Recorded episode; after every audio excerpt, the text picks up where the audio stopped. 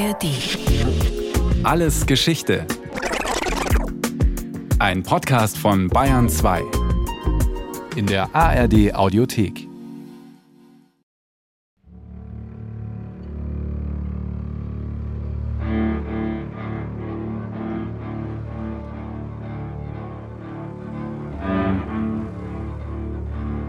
Die afrikanischen Verteidiger sind chancenlos gegen die gewaltige Armee, die sich Anfang des Jahres 1897 an der Westküste Afrikas formiert hat.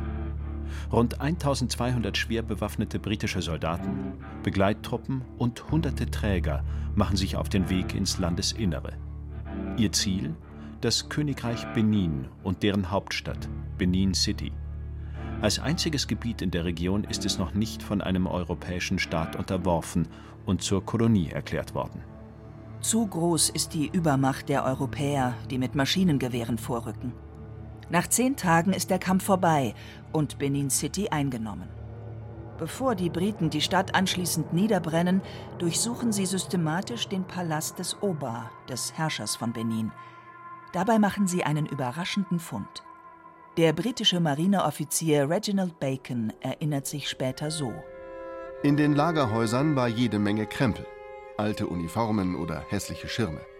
Aber in einem Haus befanden sich, bedeckt von Schmutz, einige hundert einzigartige Bronzeplatten, wahrscheinlich ägyptischen Ursprungs. Es waren wirklich hervorragende Güsse. Die Vielfalt der Details war fantastisch. Zum damaligen Zeitpunkt ist den britischen Soldaten nicht wirklich klar, was sie da vor sich haben. Erstmal nehmen sie alles mit, was sie finden können. Mehrere tausend Kunstwerke werden verschleppt. Vor allem Platten und Güsse aus Bronze und anderen Legierungen, aber auch Schnitzereien aus Elfenbein oder Holz. Für all diese Stücke setzt sich der Sammelbegriff Benin-Bronzen durch. Als die ersten Stücke nach Europa kommen, lösen sie eine gewaltige Begeisterung aus. Vor allem unter den Museen beginnt ein Wettlauf um die Benin-Bronzen.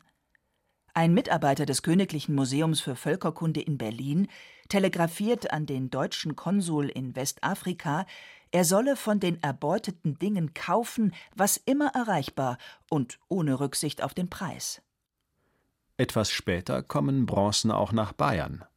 Die Münchner Neuesten Nachrichten melden im Dezember 1898 Sämtliche größere Museen Europas, Amerikas, ja selbst Australiens sind alarmiert und haben sich teilweise arm gekauft. Auch in unserem Münchner Ethnographischen Museum ist eben die erste derartige Sendung eingetroffen und wird demnächst zur Ausstellung kommen.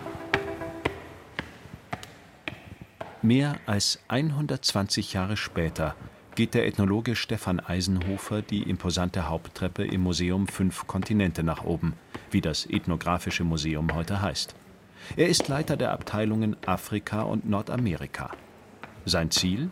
Die ausgestellten Benin-Bronzen in der zweiten Etage. Er bleibt vor einer der Vitrinen stehen.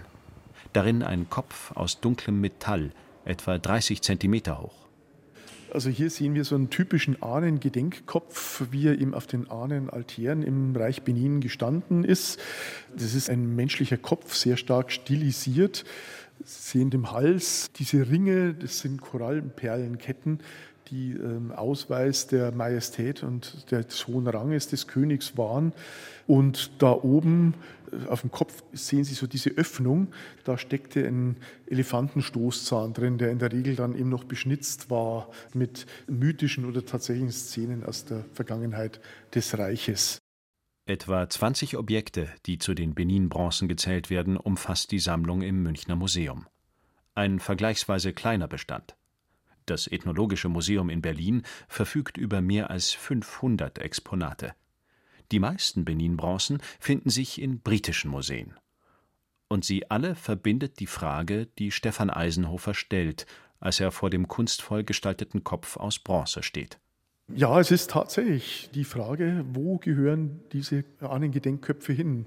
In die Museen der Welt, in Museen in Nigeria, in den Königspalast in Benin City, in ein Nationalmuseum von Nigeria oder zu anderen Familien, die vielleicht auch solche Köpfe besessen haben.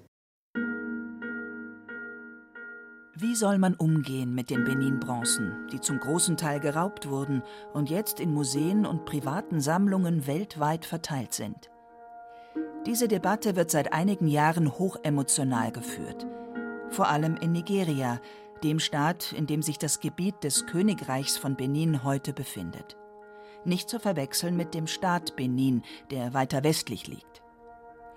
Die Nigerianerin Oluwatoyin Shobesan ist Kulturhistorikerin und Spezialistin für Fragen des kulturellen Erbes Afrikas. Die Benin-Bronzen sind für sie nur ein Beispiel für ein größeres Problem.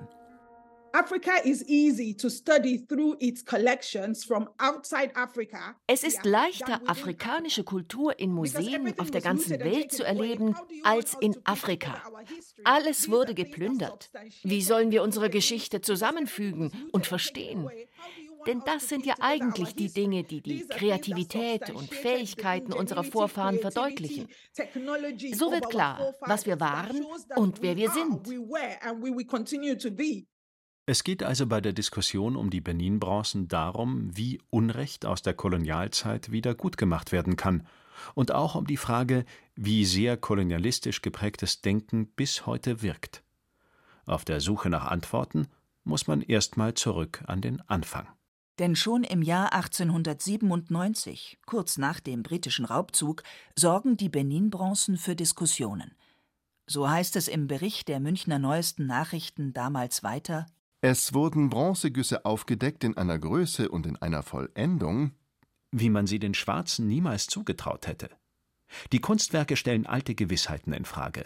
Ja, sogar die Argumentation, die der Unterwerfung des afrikanischen Kontinentes zugrunde lag, gerät ins Wanken, als die Benin-Bronzen nach Europa kommen. Der Tenor war ja, wir müssen Afrika kolonisieren, um die an die höheren Weihen der Zivilisation heranzuführen.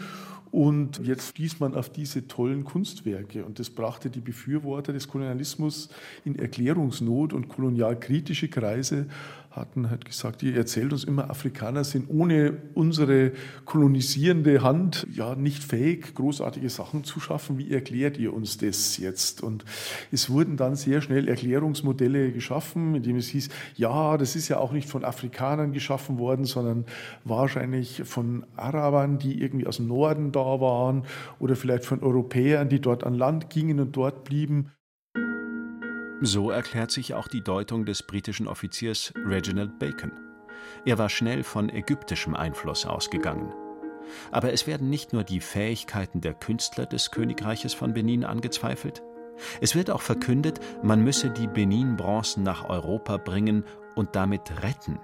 Würden sie vor Ort in Westafrika bleiben, wären sie bald zerstört und damit Kunst von Weltrang unwiederbringlich verloren eine Sichtweise, die überheblicher kaum sein könnte. Dass die Benin-Bronzen tatsächlich vor Ort hergestellt wurden, zweifelt inzwischen niemand mehr an.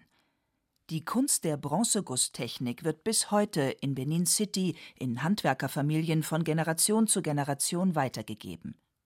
Während die Herstellung der Benin-Bronzen sehr konkret beschrieben werden kann, ist die Antwort auf eine andere Frage komplexer, nämlich warum die Kunstwerke geschaffen wurden. Dies ist einer der Schwerpunkte in der Forschung von Oluwatoyin Shobesan. Die Kulturhistorikerin möchte dabei zuerst ein Missverständnis aufklären. Was oft als afrikanische Kunst bezeichnet wird, sind eigentlich Objekte, die eine wichtige Funktion haben. Sie werden genutzt für rituelle Zeremonien, für traditionelle Verehrung. Für die Menschen in Benin waren sie ein Zeichen für die Macht des Oba, des Königs. Sie waren heilig, weil sie die früheren Könige ehrten. Viele der Benin-Bronzen stellen einen verstorbenen Ober dar. Sie galten als ein Medium, durch das der amtierende Ober mit seinen Vorfahren kommunizieren konnte. Auch deshalb mussten sie so hochwertig ausgearbeitet werden. Nochmal, die Benin-Bronzen waren viel mehr als nur Kunstwerke. Die Benin-Bronzen sollten also vor allem durch ihre prunkvolle Gestaltung die Macht des Ober, also des Herrschers über das Königreich von Benin, symbolisieren. Aber die Objekte hatten noch eine zweite Funktion. Denn während in europäischen Kulturen Ereignisse seit Jahrhunderten schriftlich festgehalten wurden, gab es diese Tradition in den meisten afrikanischen Gesellschaften nicht. Daher spielen die Benin-Bronzen eine besonders wichtige Rolle, vor allem die Reliefplatten. They're objects also of historical recordings. Sie waren auch Objekte der Geschichtsschreibung. Das ist sozusagen die Art und Weise, wie Afrika schreibt. Jede Platte ist damit wie eine Seite in einem Geschichtsbuch. Man kann zum Beispiel Leoparden sehen, also Tiere, mit denen die Menschen früher zu tun hatten. Die Benin-Bronzen waren also für die Menschen eine Möglichkeit, Ereignisse festzuhalten.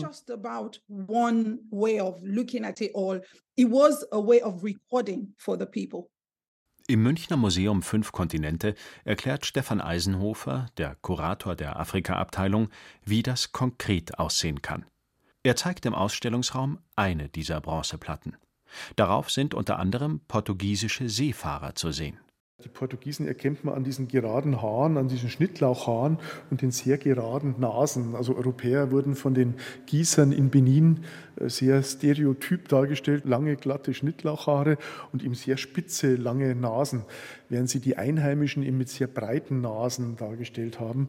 Und Sie sehen hier eben auch äh, zwei Würdenträger dargestellt auf dieser Benin-Platte.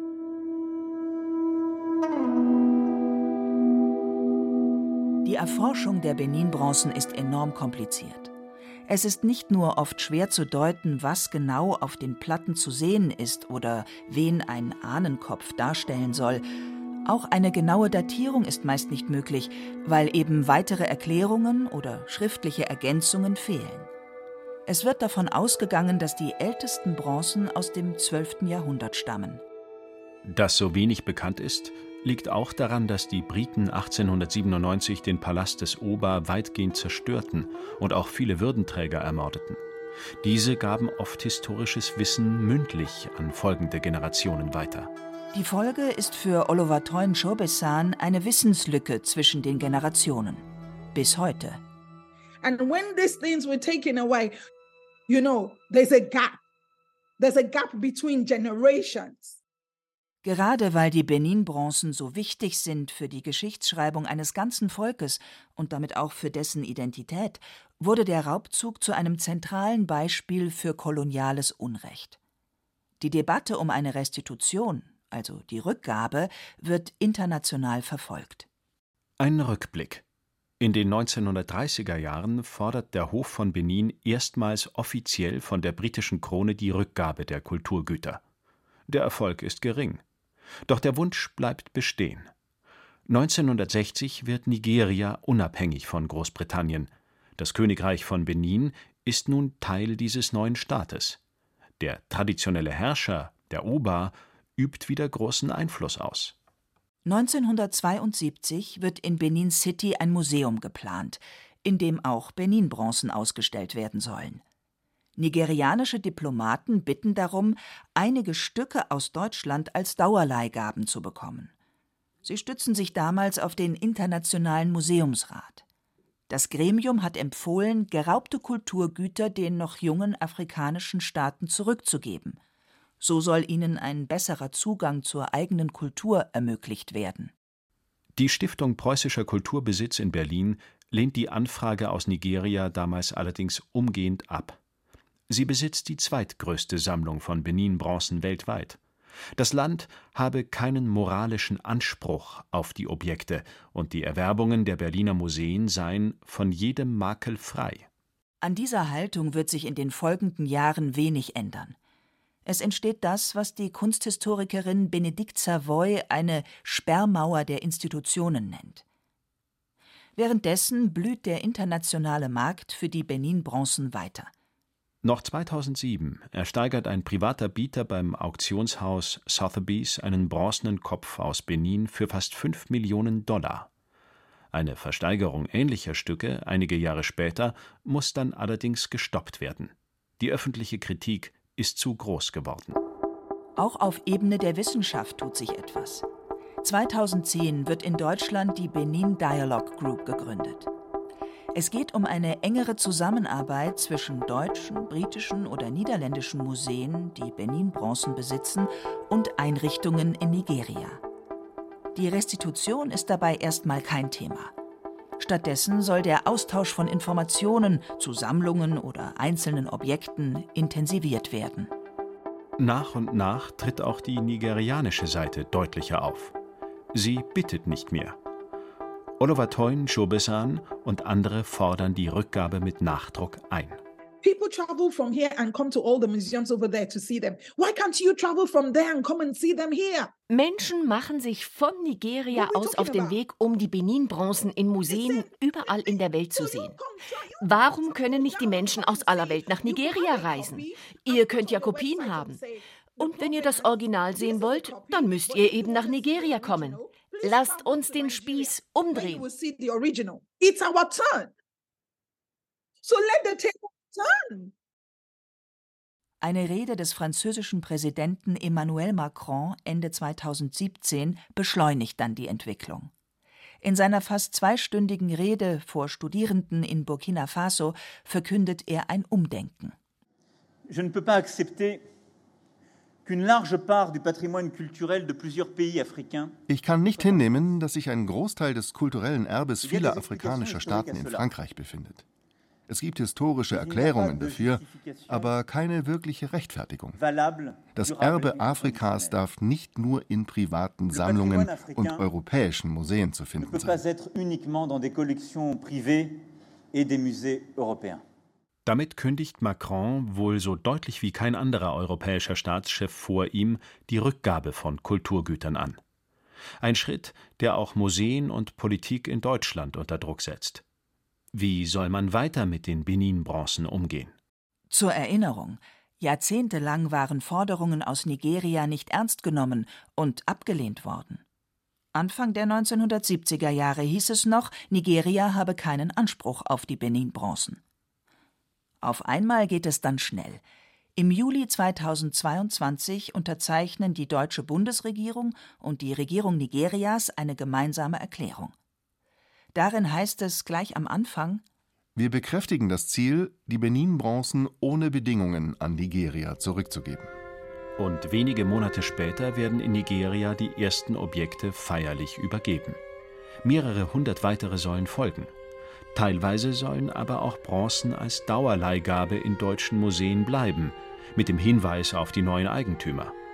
In allen Erklärungen und Vereinbarungen schwingt die Hoffnung mit, dass mit diesen Regelungen die jahrzehntelangen Debatten beendet werden können. Aber das Gegenteil scheint der Fall zu sein.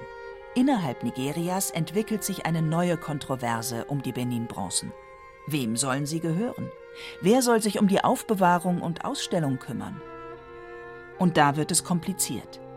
Dem Staat Nigeria wurden die Bronzen offiziell übergeben aber auch der amtierende Ober, der traditionelle Herrscher über das Königreich von Benin, hat Ansprüche angemeldet. Mit Erfolg. Der frühere nigerianische Staatspräsident Buhari hat die Bronzen inzwischen dem Ober übergeben. Die Begründung? Er sei der rechtmäßige Eigentümer, weil seine Vorgänger die meisten Werke in Auftrag gegeben und im Königspalast aufgestellt hatten. Allerdings ist die Sorge vieler Beobachter, dass die Bronzen nun dort verschwinden und nicht mehr in einem öffentlichen Museum gezeigt würden. So war es eigentlich geplant. Und eine weitere Partei hat sich eingeschaltet. Denn noch ein Aspekt gehört zu den Benin-Bronzen. Ihre Herstellung wurde auch durch einen florierenden Sklavenhandel finanziert. Dieser wiederum wurde vom Königshaus von Benin durch aggressive Eroberungskriege am Laufen gehalten. Die Nachfahren dieser Sklaven bezeichnen die Benin-Bronzen deshalb als Blutmetalle und kritisieren die pauschale Rückgabe an Nigeria. Sie sehen die Kunstwerke auch als Teil ihres kulturellen Erbes und möchten mitbestimmen, was mit ihnen passiert. Stefan Eisenhofer vom Münchner Museum Fünf Kontinente wirbt für eine ruhige Auseinandersetzung. Also ich würde allen Parteien eigentlich wünschen, dass man sich nicht so von der Politik äh, hertreiben lässt, wie das zum Teil im Moment so der Fall ist. Und ich würde mir wünschen, dass man sich viel mehr Zeit nimmt, um Gespräche zu führen mit unterschiedlichen Akteuren in Nigeria auch, um einfach eigentlich die angemessenste Lösung zu finden, wie man damit umgeht. Also so wie es im Moment so stattfindet, möglichst schnell zurückgeben, um irgendwie Schuld gut zu machen und dann haben wir unsere Ruhe. Also das ist in meiner Sicht jetzt nicht der richtige Weg. Oliver Toyn-Schobessan warnt allerdings vor einer weiteren Einmischung. Sie betont, dass die Rückgabe bedingungslos erfolgt sei. Was mit den Bronzen weiter passiere, sei allein eine Angelegenheit Nigerias. Es ist, als würde ich in dein Haus kommen ohne zu fragen, die Tür öffnen und dann sage ich, was du mit deinen eigenen Sachen machen sollst. Die Debatte ist zum Teil immer noch nicht an einem Punkt angelangt, wo wir eine gemeinsame Grundlage haben. Es sind also trotz jahrzehntelanger Debatten immer noch zentrale Aspekte ungeklärt. Ein Rätsel konnte aber gelöst werden, mit überraschendem Ergebnis. Es ging dabei um die Frage, woher das Metall kam, das für den Guss der Benin-Bronzen verwendet wurde. Schon länger war vermutet worden, dass es aus einer einzigen Region stammt. Wissenschaftler aus Bochum konnten das bestätigen und mit chemischen Analysen nachweisen, dass das Metall für die Benin-Bronzen vor allem aus Deutschland stammt. Genauer aus der Region zwischen Köln und Aachen. Das Messing, das dort hergestellt wurde, war vor allem wegen seiner besonderen Fließfähigkeit begehrt bei Gießern in Benin. Auch wenn die Benin-Bronzen damit eine deutlich größere Verbindung zu Deutschland haben, als lange bekannt war, die Restitutionsdebatte verändert die Erkenntnis nicht. Denn ein legitimer Anspruch auf die Kunstgüter lässt sich daraus nicht ableiten.